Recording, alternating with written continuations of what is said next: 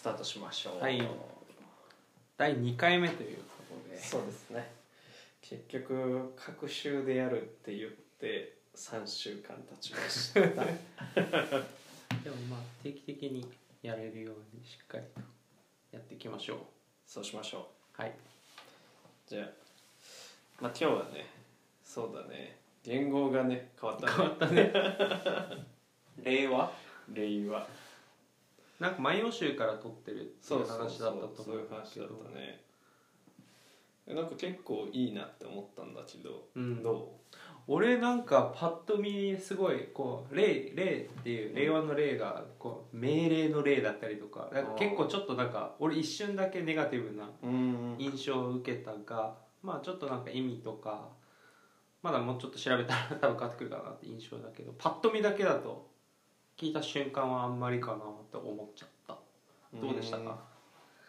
いや俺はもう今言ったけど結構いいなと思ったよ、なんかレイはさ、うん。そのまあルール的なところもあるからさ、まあ今までこう、まあ、平成ってどういう時代だったとこみたいなうんとこが振り返るとさ、うん。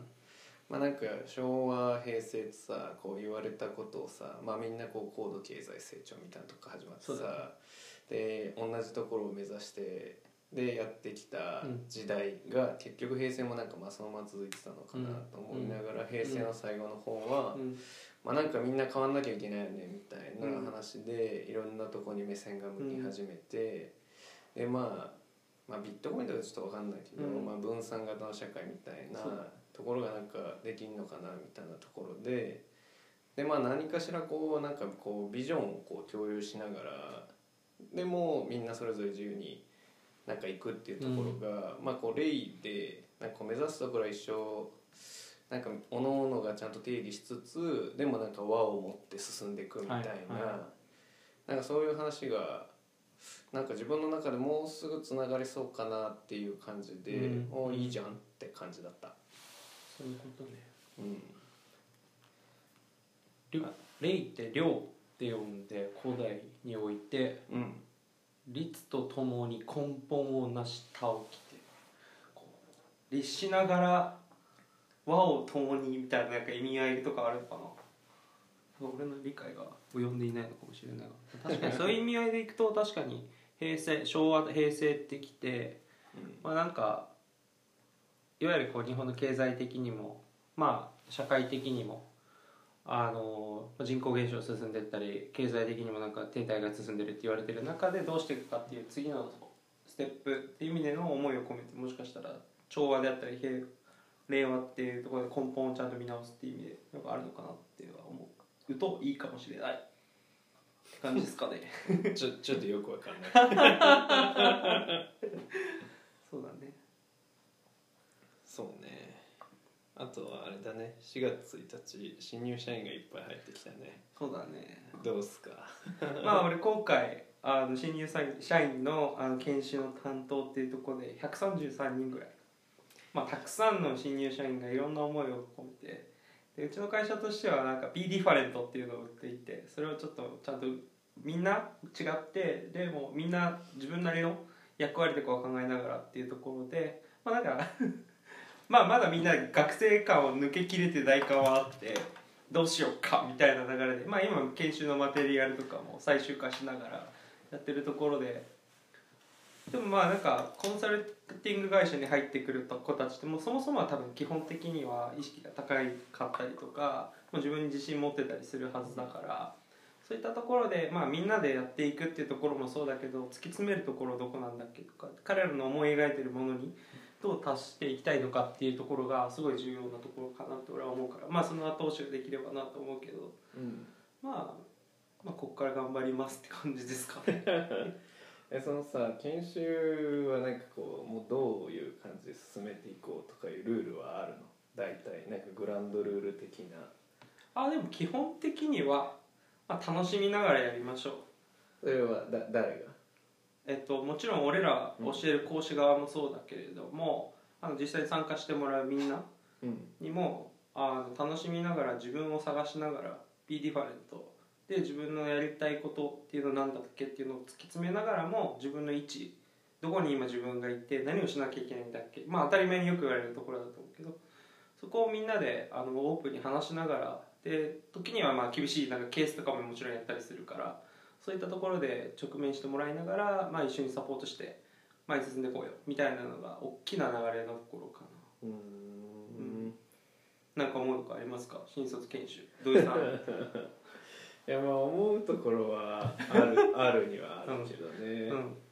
やっぱ結局なんか今回そのサイバーサイバーエージェントの、うん。うんその入社の時に藤田さんがさ語ったって言ってるのが、まあうん No pain no gain ってはいはい。言ってて、うん。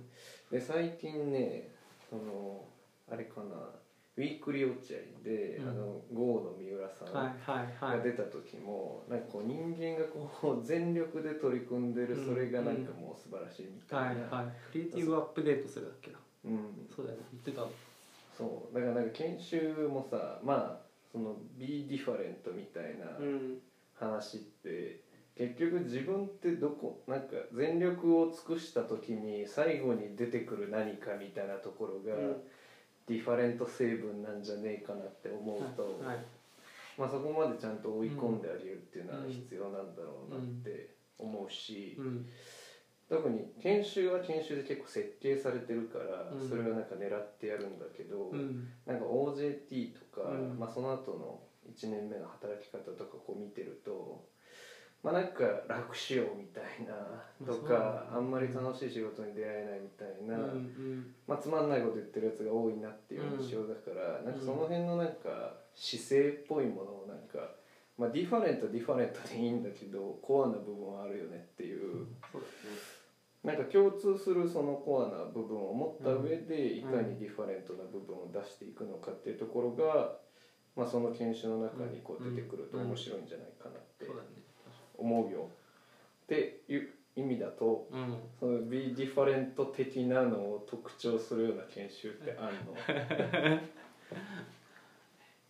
まあ基本的にはもちろんコアコンサルのスキルであったりだとか、うん。だから特に何て言うんだろうなこれがディファレントっていいいんだよってメッセージ性はもちろん。研修の中から多分と特にはないんだが。ないの？いや別になそうだな。そうだな。確かにな。それなんか考えた方がよくない？もう確かにそれはやんなきゃいけないやつだな。うん。これうちの研修が。なちょっとあれだね。いやでもまあでもなんか一人一人にちゃんと向き合うっていう姿勢は共通してもちろん。みんな持っていて、うん。でやっぱこうどういうこう講師陣でありたいかでサポート面でありたいかっていうところでそこの対話を通してやっぱそういう突き詰めていくところであのそのなんかさっき土井ちゃんが言ってたようなあのか置かれてる環境に文句を言ってまあなんかちょっとこの人がダメだから私は避けないこの場で置かれてる場で避けないんですっていうような表現はまず間違いだよっていうのはちゃんと徹底してやっぱ言わなければいけないところだと思うしで置かれた環境で避けてこそ違うとこにあの移しなんか環境を変えさせてよだとか違うところ違うものだったり場場でやらせてっていう権利が生まれてくるっていうのはなんて言うんだろう。それはもちろんコアとしてやっぱ伝えなきゃいけないところではあるなってはすごい思っている。まあ土井ちゃんとかよく言うもんね。その置かれた場所で避けようみたいな話とかってよくなんか後輩とかにもしてるしたまには俺にカツを入れる時にも言ってくるけど。まあそうだよね。なんかやっぱさ、うん。その目の前の仕事でバリューが出てない人がさ、うん。他の自分の好きなとこにいてバリューが出せるのかっていうとさ、うんうんなんか違うん順番違うんじゃねそうだねって思うからうんうん。まあまずなんか目の前でやに出てきたものを、まあ、全身全力でこうやって、うん。でそこで得たものを持ってじゃあ次チャレンジしていくみたいな、うん。でまあ、ずっとそのゆ上から言われたことをさ、うん。なんか置かれたとこだけでやってんのもそれは違うと思うから、まあまず若いうちはそれをまず全力でやれよっていうのが俺の思想だね。そうだね。なんかそうやってると好きに仕事が選べるようになってきたと思うんだよね。自分自身ね。うん。そうだね。確かに確かにねうも。でもなんかやっぱ最近さうん。働き方とか言ってさ研修とかも本当に普段は本当18時までに完全に終わらせます。遅くなってあのケースのなんか2日間にわたるケースとか1週間にわたるケースとかも8時までです基本的にみたいな。それ以降はオフィスにいないでくださいやっぱその辺でなんて言うんだろうな言い方間違えるとすごい問題になる可能性があるけどなんて言うんだろう。こう自主性とこう俺らがしばしな会社としてやってくださいっていうレベルのこうなんていうの自主性のところにまでなんか影響が出てきているっていうのはすごいこれは難しい話難しいというかこうちょっとむなんかなんかちょっと違和感を俺はすごい覚えていて。確かになんかさそういうさ例えば18時までに基本終わらします、遅くても20時に帰ってくださいって言われたらさ、じゃあ20時に絶対帰らないといけないんですかとかって質問をするさバカがバカがいるじゃん。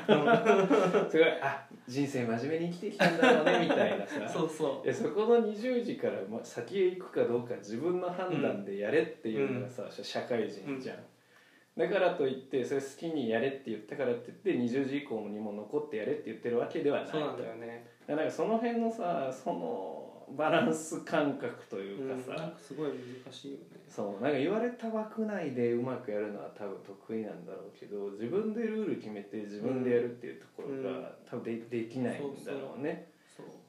だから事前に資料とか配布するのにすら気を使ってこれ渡したら明日までに読み込めって思っちゃう子もいたりとかしてまたそれがまた会社として強要してるってなるとまた違う話で。自分で判断しろそう自分で判断して自分の中で最高のパフォーマンスが出せる。でそれこそプロフェッショナルプロフェッショナルとしての業務のはずであって、うん。なんて言うんだろう。別にそれは残業したからこそ出るわけではなくてさ。うん。残業して先にもの出るのであればそれが自分のスタイルだったりするかもしれないし。いやいやいやちゃんと時間なりにやって自分を追い込んでここまで仕上げなきゃと思ってやる方が向いてるならそれだろうしなんかやり方って自分なりのやり方っていうのを見つけていくのがでもそのためにはその場に置かれた立場で置かれた状況で真剣に取り組んでみるっていうのが多分重要になってくるのかなと思ってまあそのスタイルを見つけるのが12年目なのかなって感じだったりもするし、うん。まあ、継続してやり続けなきゃいけない、まあ、それはなんか子供ができたらまた変わるとかさ。まあまあまあ。なんか上司がなん急にいなくなったりとかさいろいろなんか環境は変わっていくからそういうのはあるのかなと思うから。まあ難しいですねその辺は。臨機応変に頼臨機応変にやっていくしかない。最近の子はでも絶対そういう質問しそうだよね。そうだよ。だからもうめちゃくちゃみんな気を使いながら。まあそれなんか気を使う必要あるの？いや俺は正直あまりないと思っていて。なんかさそのまあパワハラセクハラみたいな、うんうんまあ問題もあったけどけどさ、うん。もう過剰にこっち側も先輩社員側もさうん。対応しすぎなんじゃねえのかなっていうのはあると思うんだけれども、うん。うん。だしなんか逆にそれを意識し例えばやっぱりこれはもちろん今定説が普通に一般論として言われてるこうもうビジネスマンって言っちゃダメですと。でビジネスパーソンって言ってください。で今までずっとビジネスマンビジネスマンって言ってきた人たちが急にビジネスパーソンって言わなきゃって思った瞬間なんか他に大切なメッセージってなんかなくなっちゃったりもしてなんか気使いすぎると逆になんて言うんだろう。言えなくなったり普段通りに接しなくなったりする人もいたりして。どどういう意味？なんて言うんだろう。逆に気を使いすぎて何も言えなくなる。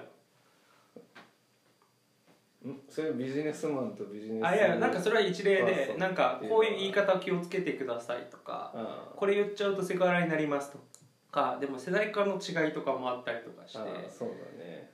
だから全社員の前で外人外人って言っちゃうおじちゃんとかいっぱいいてミレニアル世代はヒヤヒヤするみたいな。こうだからなんか一つ何かいいいいものがちょっと変わりましたよとか、うん。なんかちょっと違いがありましたってなるとなんかみんな気にしだしちゃって、うん。何も言えない場になっちゃってそれはそれでなんか場を作る役割をしてる俺らとしてはなんかこうそこまで気にしなくていいんじゃないのとか、うん言っちゃった後にこうちゃんとその人にコミュニケーションの取り方を考えればいいんじゃないのとかあるからね。まあ、ってなるとその辺になってくると多分ジェンダーとかの話とかこうダイバーシティの話とかになってきた時にすごいやっぱ上の人との価値観と最近特に海外から来てた行って海外に行ってたあの新卒の子とかがいてそっちの方が明らかになんか感度も高いしいろいろ知ってるしでそういった人たちとのコミュニケーションがなかなか取りづらかったりもしてこう上のおじさんたちが何も気にせず言ったのに対してすごい反発しちゃったりとかこれっておかしくないですかって言ったりとかでもおじさんは分かんないみたいな状況もありえてだから結構ねいろいろその辺は気遣って今日々ディスカッション言うなやなしてる感じかな。あそうなんだ。あ結構気遣ってるようちの会社。結へえ構そんな感じかな。うん。まあなんかさその前ちょだ誰がツイートしてたか忘れたんだけどその、まあ、コンサルとかってさ、まあ、自分は先輩とかもそうだし、うん。まあ1個上とかも特にそうだけどなんか頭のいい悪ガキ、うん。ストリートスマート的な人がさ、うん。まあ、結構活躍してたようなイメージがしていて、うん。最近の新卒の子を見ると、まあ、スマートなんだけど全然悪ガキ感はないっていう。超ブックブックスマートが来てるね。ストリートスマートっていうよりはね。そうなんだよね。それはなんかこ今年の新人ちゃんたちはどうなんだろうね。どうなんだろうね。そこはねまだ全員とね会ってないけど、それはちょっと楽しみなところで。まあなんかどういうひどういう子たちなんだろうかっていうのが多分そこだって分かんないね今のところ前情報ではないからさ。それ楽しみだ。なんでそれ変わったんだろえまあそれはあれだね採用が採用の数増やしたしまあ待遇も良くなってきたし、まあそうだね。ブラック感もないし、うん就活人気ランキングも高いし、高いな。うん、うん。そうだよね。だからそういうところもあるのかもしれないね、うん。うん。最近はまあ土井ちゃんは俺は研修やってるわけだが土井ちゃんはこうこの4月迎えてまあ今休みとかあると思うんだけどなんかこういろいろオフ切り替えの時期だったりもすると思って俺らちょうど5年目になるわけで。そうだね。もうもう中なんかある種コンサル業界ではもう中堅ですみたいな感じの位置づけにもなったりするわけで、ねシニアになってこれ何何をどうどう最近思いますか？最近はねこのこの心がけてるものは、形式値にするっていう、うん。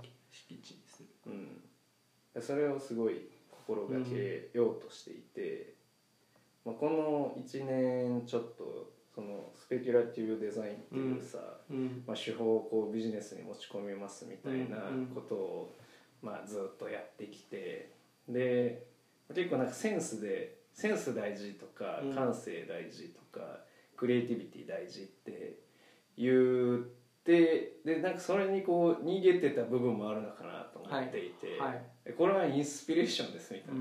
でもインスピレーションはインスピレーションで多分型が多分最初あって、うん。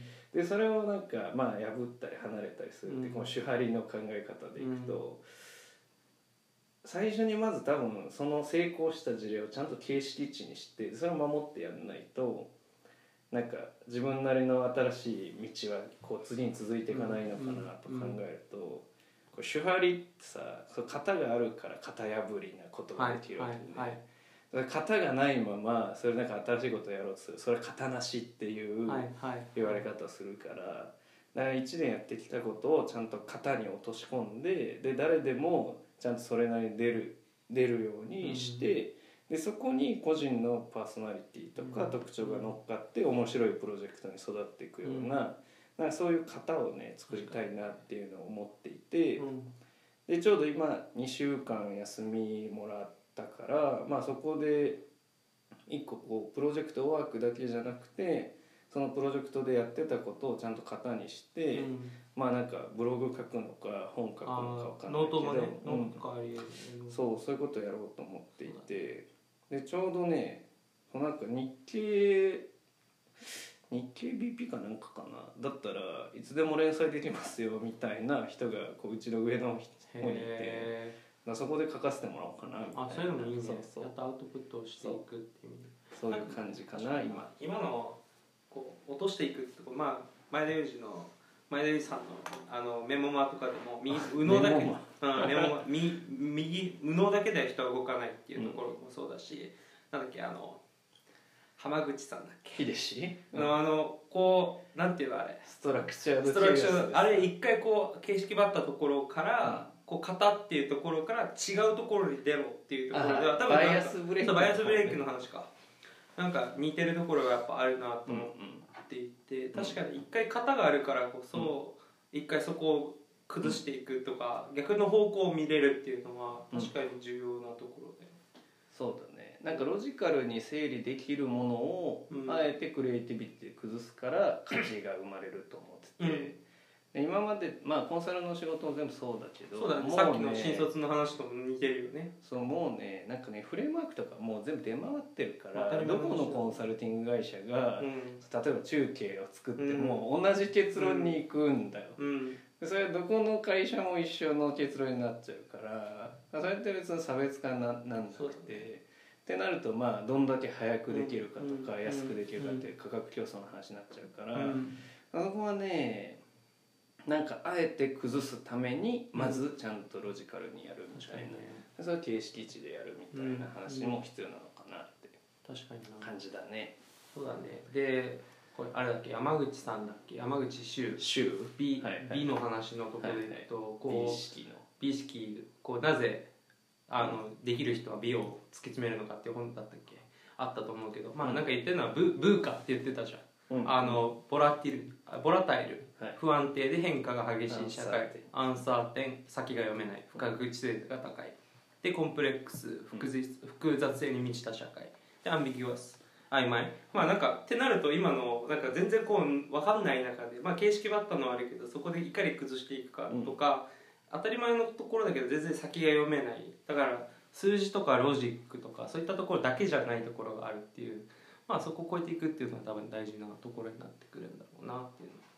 まあ、なんか今の話がやっぱさっきの新卒も一回こう一回型を作れって話なんだよね、とちゃんに言ってるのは、まあ、そこ一貫性があって型作った後に崩していく違う差別化をしていくっていうところがすごい重要だっていうところでは、まあ、似てるのかなって今俺は聞いてて思ったかな。そうだね。うん。なんかさその直近のプロジェクトでうん。1年目の子が入ってついてて、うん。その子にこう結構口酸っぱく言ってたのはその自分のバリューをまず出そうとするなっていうのを言っていて、はいはいはい。で自分の意見と今までディスカッションしてきた、まあ、ファクトとか事実を結構混同しちゃうんだよね。ああ自分はこう思いますっていうのをそれなんかチームの話っぽく言っちゃったりして、で議事録とかを見ると「えこれみんなはこんなこと言ってなくない?」みたいな話をすると「うん。あこっちの方がいいと思いまして」みたいな。あー「いやいやお前の意見は いらねえんだよ」うんうんうん。まず、えーとファクトを書け。そうだね。事実はどうだったのかということを書いた上にちゃんと分けて意見を書きなさいっていう話で。ディスカッションでできたものとこれまでにずっと決まったものこれ別だからっていう話を確かに結構口酸っぱくしてうん。やっと分けれるようになってきたんだけど、うん。これができない人結構多いのかもしんないね。そうだね。確かに。うん。これ無意識のうちに何かやっちゃってたりとか逆に気づいてあげられない人もいたりとかして、やっぱりそこをちゃんと指摘してあげるっていうのは確かに重要なところだよね、まあ、なんか言いたいことだけを言ってそれをあたかもっぽく言うっていう技術をつけちゃうとでそれでバレなかったらそれがなんかあたかももう当たり前のようになっちゃってだからそれってでも結局お客さんのためにならなかったりとか結局最後でなんかずれてたよねとかこれ全然認識違うんだけどってなっちゃってもったいないところになっちゃうからそこを気づいてあげて指摘してくれる周りがいるっていうのは重要なところだよね。うん。そうだな。確かにでも多いんだろうなそういう人。自戒の念も込めて。まあねなんかね頑張ろうと思えば思うほどそんな感じになるんだけどうん。頑張り方が違うんだよっていうそういうことね。話をうん。まずしたかな。確かにな。うん。自分なりのバリューとかまあ be different だっけ、うん。うん。それそれもいいんだけど。いいんだが。だその前提のところだよね。ねうん。っていうところを確認まずなんかコアで共通する部分が合ってるから different な部分が際立つわけで。確かみんな different だったら What is this だよね。にそうだね確かに。てか何こやってんだっけってなる何状よね態になっちゃうんうから、確かにね。そうだね。でその共通言語を持つっていう作業とうん。その different を出すっていう作業はうん。別なんだよっていうのは、うん。その be ディファレントを掲げるのであればコアは何なんだっていうのは同時で言ってあげないといけないのかもしれ確かないね。に。それが言えないと何にもなんないからね。確かにそうだ確かにうん。そうだね。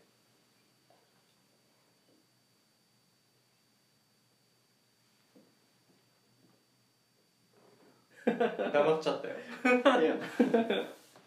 そう。これね今日はこんな感じですか？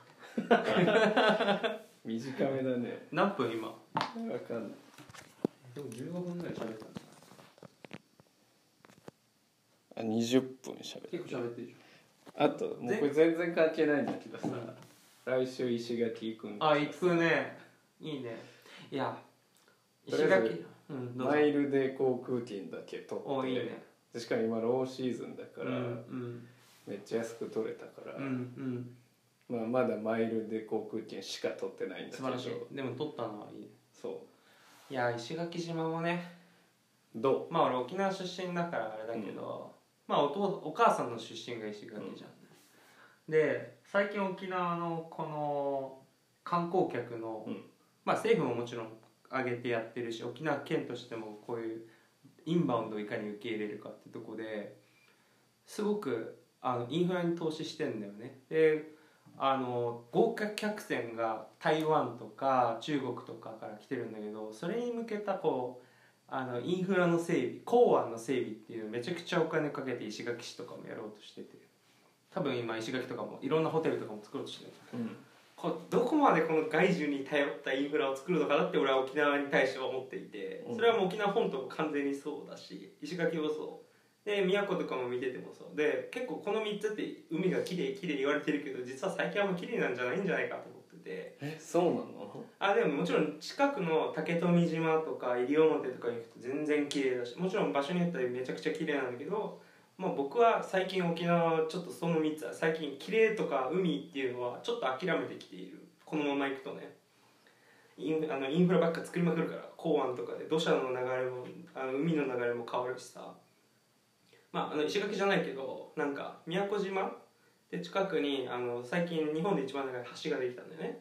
伊良部大橋っていうんだけどね。へで下地島まあ下地島伊良部島い宮古島をつなぐ橋ができたんだけどそれができた周りこの間宮古の出身の友達と喋っててその周り海流が明らかに変わってるんだって。だから今までここ私たちが育ってきて見てきたところにないなんか知らない無人島みたいなのができてるみたいに言っててそれぐらいこう海流ってち違って物を運ぶってあってでそこにいたサンゴとか明らかに埋め埋められてるはずでその下にああこうやって自然って変わっていくんだなっていうのをなんかこの間聞いて思って。まあなんか旅行に行く人にこんな話してもあれだけど、うまあ石垣はなんか面白いと思うよ。ん、もっといいとこ教えて石よ垣はねあのーもっと歴史をちゃんと勉強しなきゃいけないと思うんだけど石垣はねまあ飯はうまいっすよ そそっちの話をちょうだい、うん石垣はでもね石垣そばってあって沖縄の普通のそばとは違うの？あね多分ねもうちょっともずくが入ってたりとかなんかちょっと違うんだ味が。もずくの天ぷらマジうまい。それはめちゃくちゃうまいし あとはねまあでも沖縄料理ってとこあでもね石垣島に行くとかまぼこおにぎりだからかまぼこの中にご飯入れて蒸して炊いたりとかする。かまぼこの中？そうおにぎり。スパムみたいな感じの？せるんじゃなくて？違う。かまぼこおにぎり。初めて聞いた。そうそういうのもあるしなんかすごい美味しかったりもするな。あとはそうだね結構かまぼこが有名ー。石垣島は。それを結構知ってて。お酒は？お酒はもちろん泡盛なんだけどあれ？れ？コルコル。コルそうだっけ？そうコルコル石垣にある。よあだからコルコルの酒コルコ造ル行ってきて行こうかないやそれいいかもしれない。確かで青森酒造青森の酒造さんは結構全然いつでもあのツアーとかしてくれるはず。にえ知り合いはいないの？いないですね。おらんのかい。残念ながら。でもね結構石垣にも美味しい酒造さんあるはずだからあそれ行くのはありだね。そういうのはちょっとありだね。確かに。そういうのいいね。やっぱなんかさ、まあ、現地ってか、まあ、観光もいいんだけどさ、うん。もうこんぐらいの年になってくるとさなんかちょっとその現地のカルチャーを知るとかさ、うん。もうちょっとこうディープなところにさ、まあ行きたいわけうん。だよね、そうだな確かに。石垣は制服とさゆりと八重線、まあ、有名どころはやっぱあったりするねこれまた全然関係ないんだけどさ、はいはい。今日ツイッターで、うん。来週石垣行きますみたいな誰か一緒に行く人みたいなツイートをすげえもうちょっとしたんだけど、はい。そしたら急もう即フォローされた人がいて、18歳石垣島在住パパ活してます。やばいな。やめろ。いやいやすげえなこれすごいすごいなと思って、うんこれさまあ本当に18歳かどうか分かんないけどそうだね。確かに。それでこのツイッターをちゃんと駆使して、うん。そうやってこうさやってるんだからさそいつすげえわ本当あれだよね。これ営業に例えるともうインサイドセールスが完全に仕上がってるとかさ確かに。このワード言った人にこういうリプライ返すとかさ、まあ、そういうのがこう仕組みとして分かってる人ってことだからさ確かに。ねすげえわ。すごいね。インサイドセールスの人材としてめっちゃ優秀なんじゃねえかなって このパパ活があるやめろ思ったんだそういうのもあんだな。ツイッターってすごいな。でも石垣にもやっぱパパ活してる人いるんだなっているわね。それはいる石垣か。でも結構石垣県外の人もたくさん来てるはずだし在住の人もね、なんかいろいろ。あまあしんすけのお店まだやってるらしいよ。島田しん。すけのお店まだやってるらしいからあそう。こ行くのもしんすけいないよね。いないはず。う多分だからそういうのもいいかもな、るほどね。まあ、近くの島には竹富島とかはすぐピュッて行けるから船で10分もかかんないぐらいで行けるあそうなんだ。そういうのも行ってみてもいいかもね。